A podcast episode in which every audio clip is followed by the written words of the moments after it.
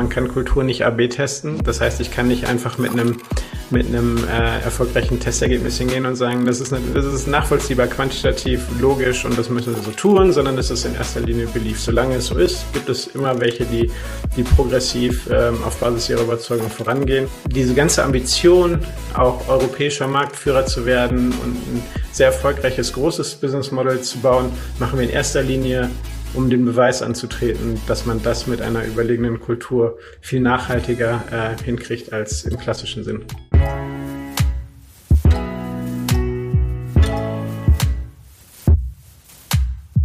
Herzlich willkommen zu meiner neuen Folge Different. Ich habe heute den Patrick Leibold, ähm, CEO der Celebrate Company, zu Gast. Äh, Freue mich total. Wir hatten ein sehr, sehr inspirierendes Vorgespräch, auch erst äh, zwei Tage her wo ich ähm, Ihnen ein bisschen mehr über das Unternehmen und ähm, die Gedanken und Ansätze ähm, dahinter erfahren durfte. Und es passt äh, wie Faust aufs Auge, gerade hier, weil ich finde, so das ganze Thema Different und Dinge wirklich anders zu machen, mit der Überzeugung, ähm, so in die nächste Zukunft zu gehen. Ähm, darüber werden wir heute sprechen. Und jetzt aber erstmal genug von mir.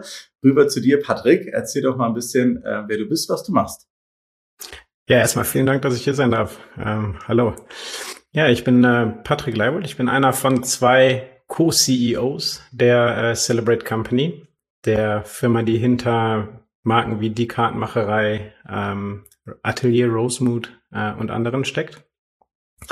Ich selbst komme eher aus dem Finance- und Operations-Bereich. Ich war viele Jahre in einem Konzern, ähm, auch im, in einem Startup mal gearbeitet und habe dann mehrere Jahre in äh, auch der Private Equity-Industrie verbracht. Ähm, in einem äh, im Midcap PI aus München und habe da mhm. Firmen äh, begleitet, sich operativ zu verbessern. Und dann bin ich vor fünf Jahren bei der damals noch Kartenmacherei äh, angekommen ähm, und habe da mit Christoph Behn vielen inspirierende Gespräche geführt über wertebasierte Unternehmensentwicklung.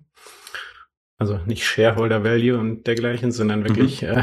äh, richtige Werte. Und ähm, genau, und dann hat er mich überzeugt, ähm, dazu zu stoßen. Habe ich dann getan und seit fünf Jahren bin ich dabei und äh, mittlerweile heißt das Ganze Celebrate Company und wir sind auf dem Weg, ähm, europäischer Marktführer zu werden in unserer Industrie.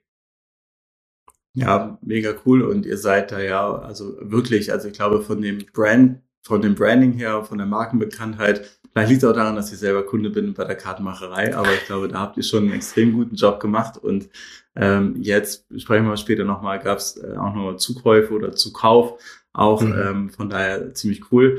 Lass mich ganz kurz nochmal zu dem, wo du auch vorher warst. Warum bist du ähm, dort weg in ein werteorientiertes äh, oder wertezentriertes Unternehmen? Was hattest du vorher schon die Überzeugung und bist deswegen da raus und hast das vielleicht im Investmentbanking gar nicht äh, wiedergefunden? Oder hast du danach das eher gelernt, so, oh krass, so geht das ja auch, das ist ja super. Äh, das, äh, mal gucken, was das mit mir macht. Mhm. Ja, genau. Ich wusste es eben nicht, aber was ich, was ich äh, auf jeden Fall in den Jahren, in denen ich ähm, in einer sozusagen anderen Welt unterwegs war, gelernt habe, war, dass irgendwas fehlte. Ich würde sagen, schon im Konzern sehr viel darüber gelernt, wie Führung nicht funktionieren sollte und ähm, habe da das aber gar nicht so reflektiert für mich. Ich habe ja ganze zehn Jahre da verbracht. Das ist eine ganz lange Zeit, bis dann irgendwann bei mir mhm. die Erkenntnis reifte, dass ähm, dass ich dass ich irgendeinen anderen Weg gehen möchte und ähm, bin dann ähm, ja über weitere Stationen immer wieder mit mit sehr ähm, result-driven äh, war, ich sehr, war ich unterwegs und habe immer wieder so Ansätze gewählt, wo es klar um auch ähm, Shareholder Value und solche Themen geht und vor allem auch um Situationen, wo sehr viel auf klassischen Management-Theorien aufbaut. Ähm, ich sag mal so X-Theorie und ähm, um schnelle Erfolge zu erzielen, dann auch klassische Praktiken anzuwenden. Und dann bin ich ins Gespräch mit Christoph gegangen und äh, er hatte mir von seinem sozusagen Traum erzählt ähm, und seinem Belief, dass, dass man mehr erreichen kann, wenn man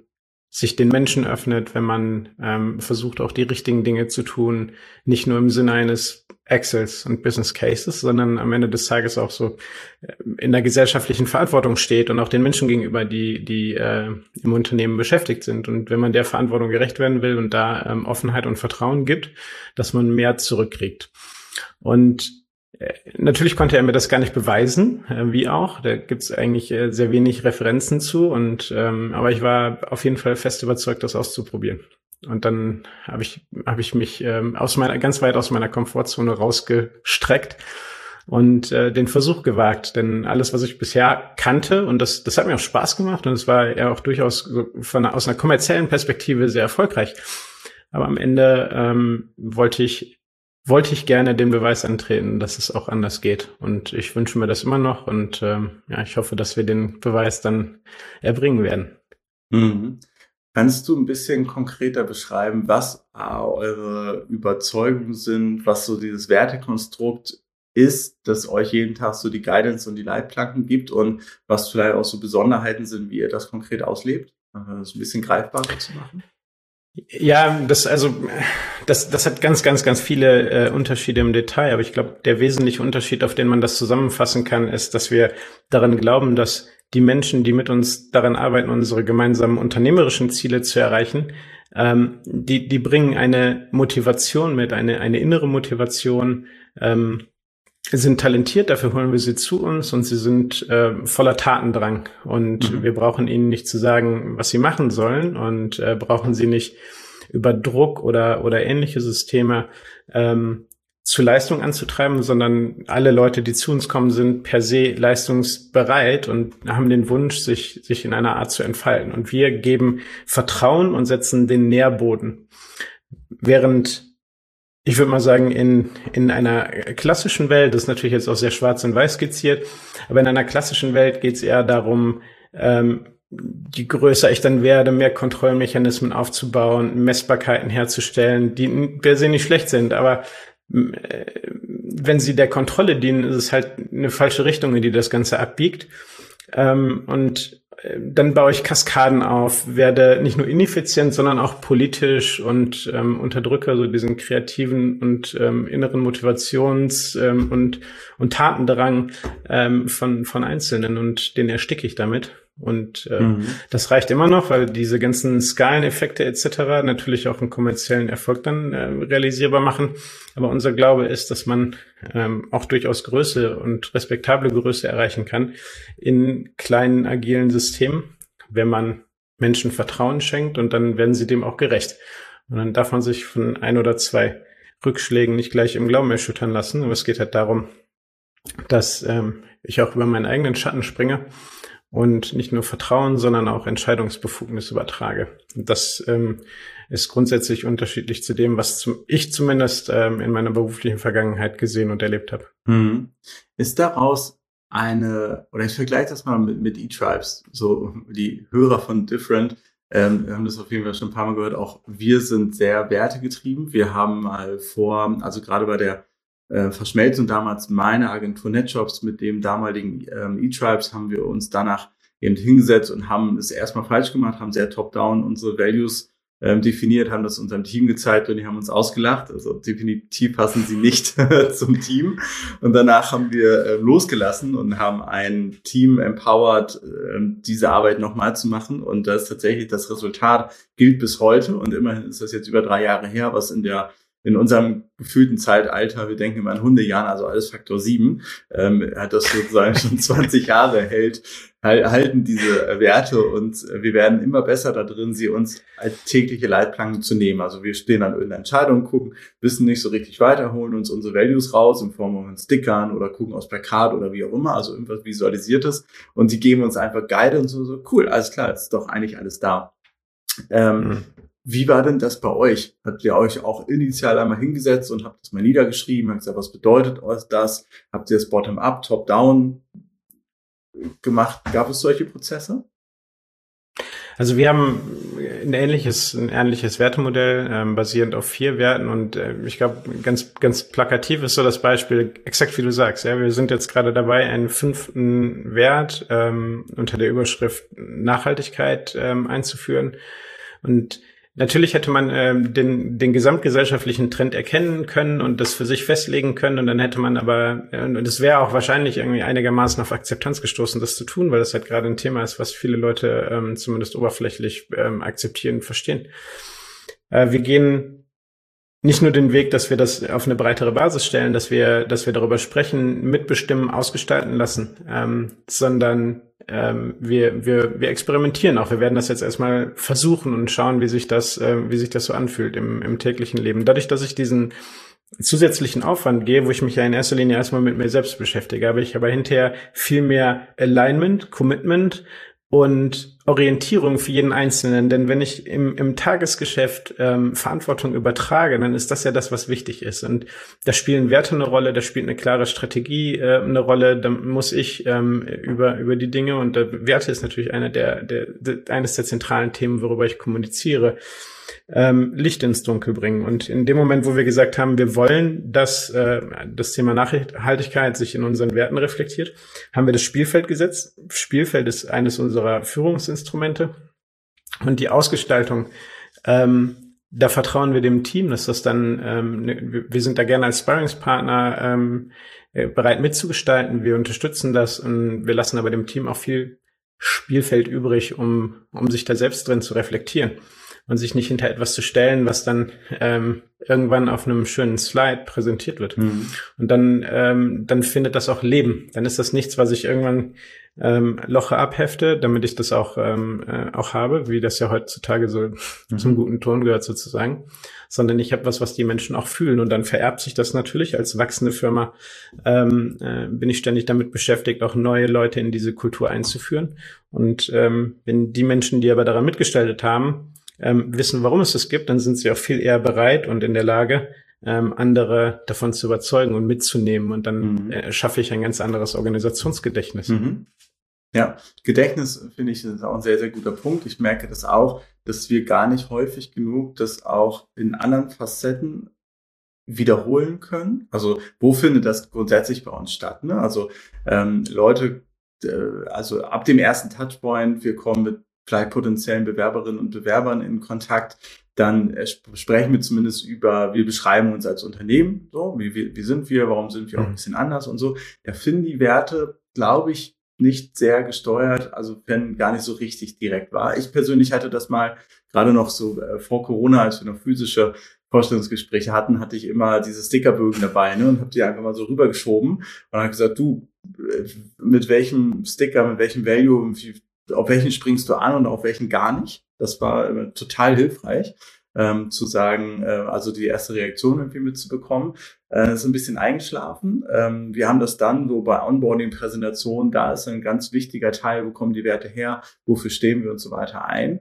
Und ab da an ähm, haben wir das eher auch immer mal ähm, also holen wir das auch immer mal wieder raus. Also äh, sie hängen in den Büros so, aber ähm, ich suche, ich überlege mir die ganze Zeit nach einem Format, in dem man das noch stärker sich immer wieder hervorholt. Oder es ist auch gar nicht notwendig, ne? Weil es ist ja jetzt auch nicht etwas, es gibt ja mir nicht so diese tägliche Checkliste, ne? Heute musst du nach Core Value XY leben, sondern sie sind aus meiner Sicht halt einfach Leitplanken. Also sie helfen in Situationen, wo, wo vielleicht es etwas unklar ist oder wo es wenig Alignment gibt, ähm, sie mhm. dann halt herauszuholen.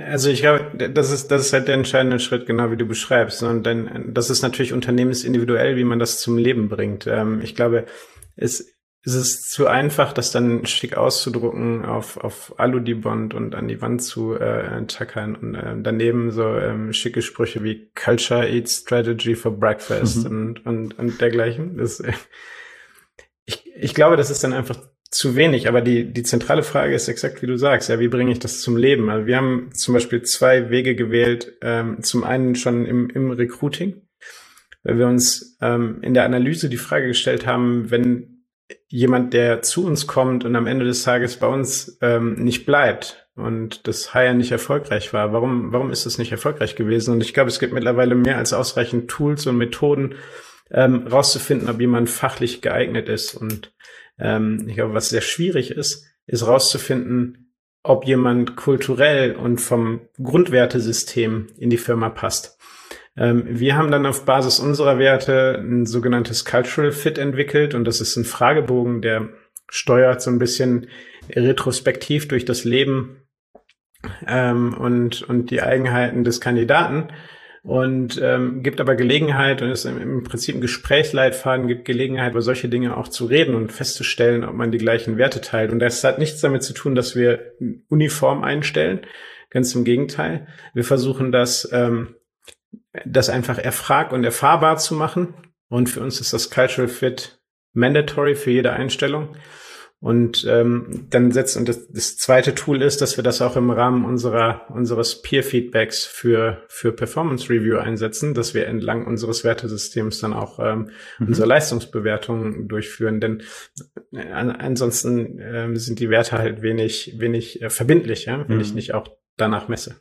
Ja, cool. Erinnerst du dich auch an, also erstmal klingt das ganz viel nach, nach Upside und nach etwas, was aktuell auch gut zum, zum Arbeitnehmermarkt einfach passt, ne? Aber ich treffe hier ein Unternehmen, da kann ich sehr demokratisch, kann ich mitwirken. Ich weiß, welchen Impact ich erziele. Ich weiß, ob es zu meinen eigenen Überzeugungen und so weiter passt. ist ja erstmal total super, aber erinnerst du dich auch an so Downside-Momente, wo du sagst, ah, okay, jetzt dachten eigentlich alles total super, aber jetzt haben wir doch wieder einen Punkt identifiziert, wo die unsere Überzeugung nicht ausreicht oder wo wir doch in ein altes Denkmuster wieder verfallen. Ich will behaupten, das passiert mir täglich. ähm, Äh, das ist ja, also ich habe ich hab 15 Jahre lang ähm, und vor allem auch so in der in der frühen Phase meiner meiner beruflichen Laufbahn habe ich natürlich Muster angelegt bekommen und Glaubenssätze gelernt und für mich selbst ausgebildet und erweitert, die dem widersprechen, was ich mhm. heute mache.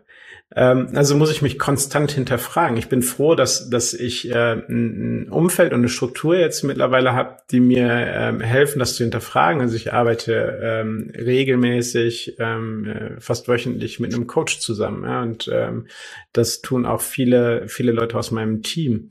Und ähm, dann, dann hilft das, sich selbst zu hinterfragen, sich selbst diese, diese Glaubenssätze zu nehmen und neu zu definieren. Ähm, es, das, das sind meistens so Details und in, in, in Hindsight ist es immer sehr dann einfach, das zu identifizieren. In dem Moment merkt man ja gar nicht, wenn man, wenn man einfach so nach alten Mustern vorgeht. Häufig sind das auch Stresssituationen, ne, wo du dann, dann bist du im, im Fight or Flight ähm, mhm. und, und entscheidest einfach aus dem Affekt heraus und hast nicht die, die Ruhe, ähm, dich zu hinterfragen. Und das sind halt ganz schwierige Situationen, gerade in Organisationen, die wachsen, ist es eben, du bist halt immer einen Schritt weiter ähm, mit deinem Wachstum, als du, du läufst quasi immer hinterher. Das ist auch das Schöne, ne? Du gehst eigentlich permanent raus aus deiner Komfortzone und entwickelst dich weiter. Das ist ja Teil des Selbstverständnisses. Und gleichzeitig ist das ja auch ein Stück weit strukturell angelegte Überforderung. Mhm. Und wenn du jetzt aber nicht gleichzeitig einen Ausgleich setzt und gleichzeitig Reflexion und, und ähm, Fokus darauf setzt, ähm, dich selbst zu hinterfragen und an dir zu arbeiten, ich glaube, dann wird es schwierig, sich so grundlegend ähm, zu verändern und so grundlegend neue, neue Methoden auch erfolgreich zu praktizieren. Ich glaube, dann ist es einfacher, ähm, auf das zurückzugreifen, was dann das Unterbewusstsein die ganze Zeit einflüstert. Mhm. Wie groß ist euer Unternehmen? Wie viele Leute arbeiten in der Gesamtorganisation? Auf wie viele Leute trifft dieses Konstrukt zu? Also wir sind jetzt ähm, durch die durch die jüngste Akquisition sind wir gut über 500 Leute und ähm, das ist natürlich jetzt auch ein bisschen was an Produktion dabei, also ganz unterschiedliche Felder. Es sind tatsächlich nicht nur die, ähm, wie soll ich sagen, die ähm, dem Thema eher ähm, gewogen und gewunden ähm, klassischen mhm. Techies, Marketeers etc., sondern wir bewegen uns auch in so ganz klassischen Sphären. Wir haben vor zwei Jahren eine Schwarzwälder Druckerei dazu gekauft. Ähm, und auch da praktizieren wir unser Verständnis von mhm. New Work. Genau, und das, äh, das, das bringt dann eben andere Herausforderungen mit sich. Ja, ja, spannend, weil das ist ja etwas, was ich zumindest auch gelesen habe in der ganzen Corona-Lockdown-Zeit dass äh, wir in unserer Digitalbubble, das war halt total normal, machen wir halt Homeoffice und sind hier flexibler und ne, so New Work-Gedanken und so weiter easy. Aber was ist mit den Menschen, die vor Produktionsmaschinen stehen und ähm, ja eben nicht einfach so ihren Alltag in, wie anderen äh, ändern und anpassen können? Äh, von daher cool zu hören, dass es diese ganzen, dass die Vielfalt bei euch im Unternehmen ist und ihr da auch ein Alignment äh, über alle Personen bekommen habt. Hattet ihr auch Menschen, gerade bei dem Zukauf der Druckerei oder jetzt bei der letzten Akquisition, wo ähm, also typische, typische Churn Rate nach Akquisition, so Post-Merger Integration, für viele Leute passt es auch einfach nicht. Also so jetzt gerade auch so aus der Wertesicht, nee, ich identifiziere mich damit gar nicht. Ähm, ich suche mir jetzt was anderes. Also das ich, ich verstehe, ähm, ähm, worauf du hinaus willst. Ich glaube, das war das tatsächlich beim, bei der Akquisition der Druckerei war das ein Thema. Das war die Firma, ähm, die wir da akquiriert haben, die hat seit äh, zehn Jahren war die auch einer der Wegbereiter des Erfolgs der Kartenmacherei. Und dann irgendwann haben wir aber hinterfragt, ähm, ob, ob denen nicht was Grundsätzliches fehlt im Bereich Management und äh, Tech-Know-how. Und das sind Dinge, die wir klassisch mitbringen, die wir dort nicht in dem Umfang gesehen haben, wie wir sie aber fürs weitere Wachstum gebraucht hätten. Und dann haben wir uns letztlich zur Akquisition entschieden. Und das war eine Druckerei, die hat ey, äh, hunderte von Jahren Tradition ähm, im Schwarzwald und klassisch familiengeführtes ähm, äh, Unternehmen mit unglaublich hierarchischen Strukturen. Und dass wir haben da auf eine Mitarbeiterschaft ähm, sind wir getroffen, die wir natürlich kannten, wegen, mhm. da wir schon zusammengearbeitet haben, aber die waren in der in der Tendenz dann wahrscheinlich dreimal so lange im Durchschnitt beschäftigt, ähm, wie unser Unternehmen alt war. Und das war natürlich ein, ein äh, Cultural Clash. Und ähm, ich sag mal, wir sind sehr, sehr zufrieden, wie die kulturelle Transformation läuft. Aber äh, natürlich gab es auch Leute, die dieses System gelernt, mit aufgebaut, ausgebaut und davon profitiert haben. Und wir sind auf viele sehr offene Menschen gestoßen und auch auf Menschen, die das für Hokuspokus halten. Und die sind dann heute nicht mehr bei uns. Das ist nicht in einem Umfang passiert, dass uns das jetzt irgendwie äh, äh, beunruhigen würde, aber es ist auch ganz logisch. Und dieses Thema Verantwortung übernehmen, das machen wir schon situativ und es gibt bei uns nicht so, wir, wir übertragen nicht jedem dieselbe Verantwortung, sondern wir machen das personenbezogen. Aber es gibt Leute, die sich damit gar nicht auseinandersetzen möchten mhm. und das ist auch okay. Und für die gibt es ja auch dann Plätze, an denen das so, so funktioniert ähm, dann ist es aber aber nicht mehr bei uns. Und ja, das ist das ist schon passiert bei dem bei der Firma in Frankreich, die wir ähm, äh, übernommen haben Anfang des Jahres. Ein Wettbewerber von uns ähm, haben wir in erster Linie auf äh, eine Werteübereinstimmung äh, geschaut und haben auch da einen Cultural Fit gemacht. Insofern haben wir ganz im Gegenteil. Natürlich, jeder, jede Veränderung bringt auch Verunsicherung und wir sind dabei, das ähm, sehr, sehr ähm, stark zu moderieren und sehr viel Transparenz zu geben. Aber wir sind mit unglaublich offenen Armen empfangen worden. Und ähm, genauso ist das auf unserer Seite eine große Vorfreude und Neugier und ähm, Lernwille und das ist das ist schön zu sehen. Mit wem habt ihr diese ähm, Werteabgleich gemacht? Also wer waren da die die Personen und Rollen auf der anderen Seite? Ich will darauf hinaus, ist das nur Top-Management gewesen und die es dann auch eigentlich gar nicht richtig wiedergeben? Gab es irgendwie so eine Abgesandtschaft oder einfach so, so eine Gruppe von von Leuten, die den besten Querschnitt eventuell des Unternehmens euch gegeben haben? Mit wem habt ihr dort gesprochen, um dort sicher zu gehen, dass das passt?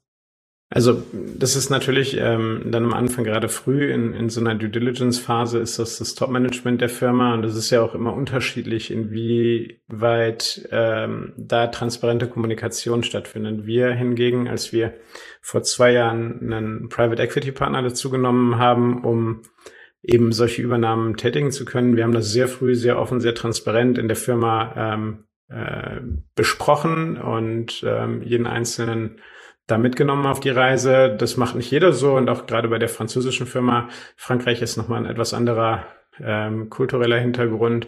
Die haben sich entschieden, das erst etwas später zu machen. Also wir haben am Anfang natürlich mit dem Gründerteam, mit dem Managementteam gesprochen. Alle, die inhaltlich auch an der Due Diligence beteiligt waren, haben wir gleichzeitig auch ähm, ähm, mitgenommen und haben die auf, auf den Cultural Match ähm, hin ja, uns, uns angeschaut und dann ging das weiter und irgendwann waren wir dann auch vor Ort und dann haben wir uns äh, drei Tage dort aufgehalten und mit dem, mit dem gesamten Team zusammengetroffen, haben abends äh, eine, eine Riesenparty gehabt, haben tagsüber Sessions gehabt und da kriegt man natürlich einen Eindruck. Wir haben jetzt mhm. nicht mit jedem einen Cultural Fit gemacht, aber ich sag mal, die Unternehmenswerte, ähm, so die institutionalisierten, passen äh, nahezu bis aufs Wort. Es ist eine, mhm. also die, Chemie ist richtig und wir haben dasselbe Verständnis davon, wie man Firmen führt. Ja, und das, mhm. ähm, wir kamen da, natürlich bei einer Due Diligence hat man immer so ein bisschen, bisschen Unsicherheit, aber wir sind an den Punkt gekommen, wo wir gesagt haben, das passt. Ähm,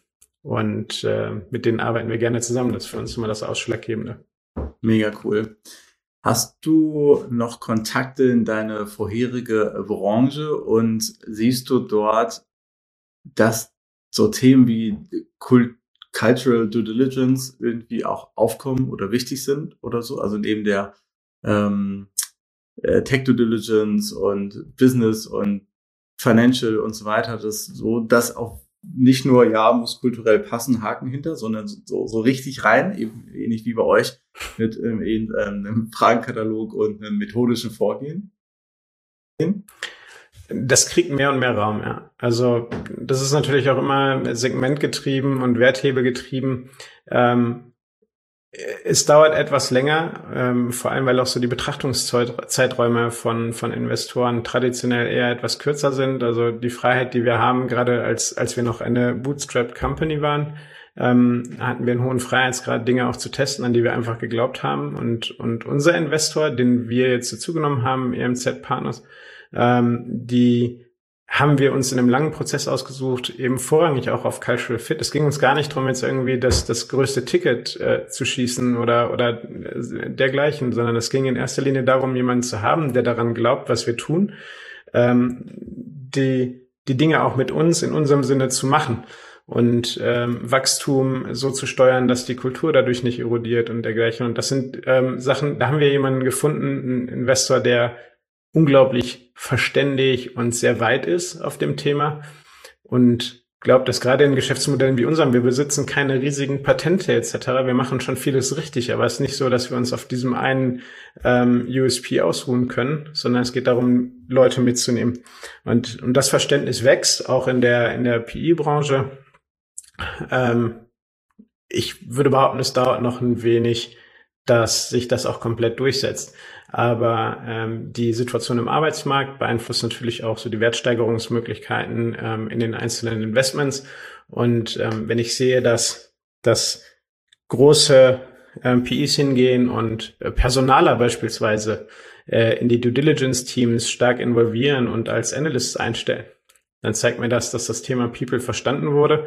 Ähm, wenn jetzt noch die Werttreiber, hm, dass Kultur ein Werttreiber ist, und nicht einfach nur eine Beschäftigungsmaßnahme nach innen, dann, äh, wenn das angekommen ist, dann, dann sind wir am Ziel. Mhm. Das glaube ich auch und da hoffe ich, dass es in den nächsten Jahren noch mehr positive Erfahrungsberichte gibt und Menschen, die darüber ähm, äh, berichten von ihren Erfahrungen und gerade dieses Messbare irgendwie nach außen kommunizieren. Weil aktuell ist aus meiner Sicht Investment in Kultur oder überhaupt in, in People, also Transformation aus der People-Sicht, äh, gibt's immer noch ganz wenig Investitionsbereitschaft. So. Mhm. Also ich finde, es ist überhaupt, ähm, wenn ich auf Digitaltransformation schaue, ne, und aus meiner Sicht gibt's immer ein Business und ein Operating Model und Kultur, und das steckt halt im Operating Model. War es noch vor ein paar Jahren okay, wir lassen uns mit dem Business Model anfangen, Operating Model wird rausgescoped. So, ne? Und jetzt mittlerweile, okay, eins gehört beides zusammen, aber naja, so richtig Kultur, ne, das machen wir, nachdem das Produkt und die Organisation dann steht.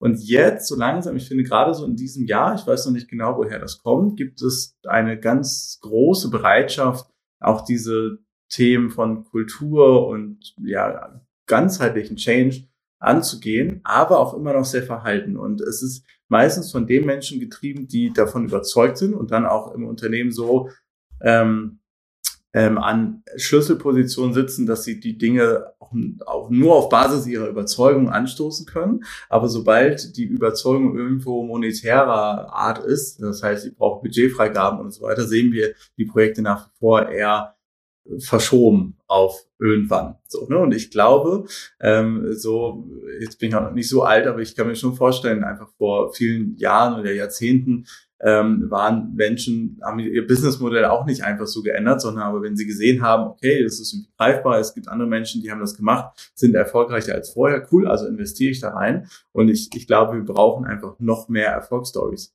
in den nächsten Jahren, ja. damit, wie gesagt, gerade Menschen, die verhalten sind, oder nicht davon überzeugt sind, auch bereit sind, Dinge in die Hand zu nehmen und sich zu ändern.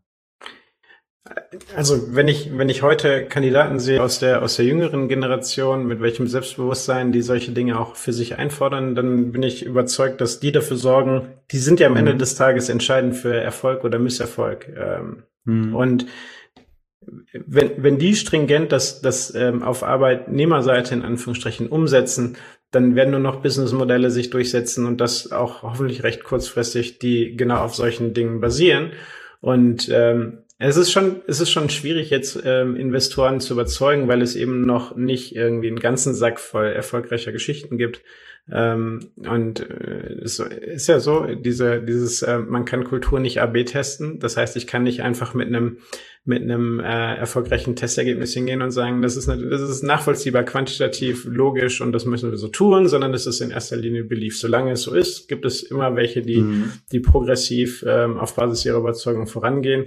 Aber ich habe wenig Zweifel daran, dass, ähm, dass da in naher Zukunft auch deutliche Erfolge daraus entstehen. Und was wir gemacht haben, ähm, ist ja tatsächlich auch schon ein, ein recht sichtbarer Erfolg. Wir haben einen ziemlich ähm, äh, bekannten Investor dazu gewonnen und wir sind auf dem Weg weiter zu wachsen, sind sehr profitabel. Ich denke, das an sich ist ja auch schon eine Geschichte und wir reden auch mhm. gerne darüber, weil wir eben gerne der, der Anfang einer Veränderung sein wollen. Und ähm, wir sind mhm.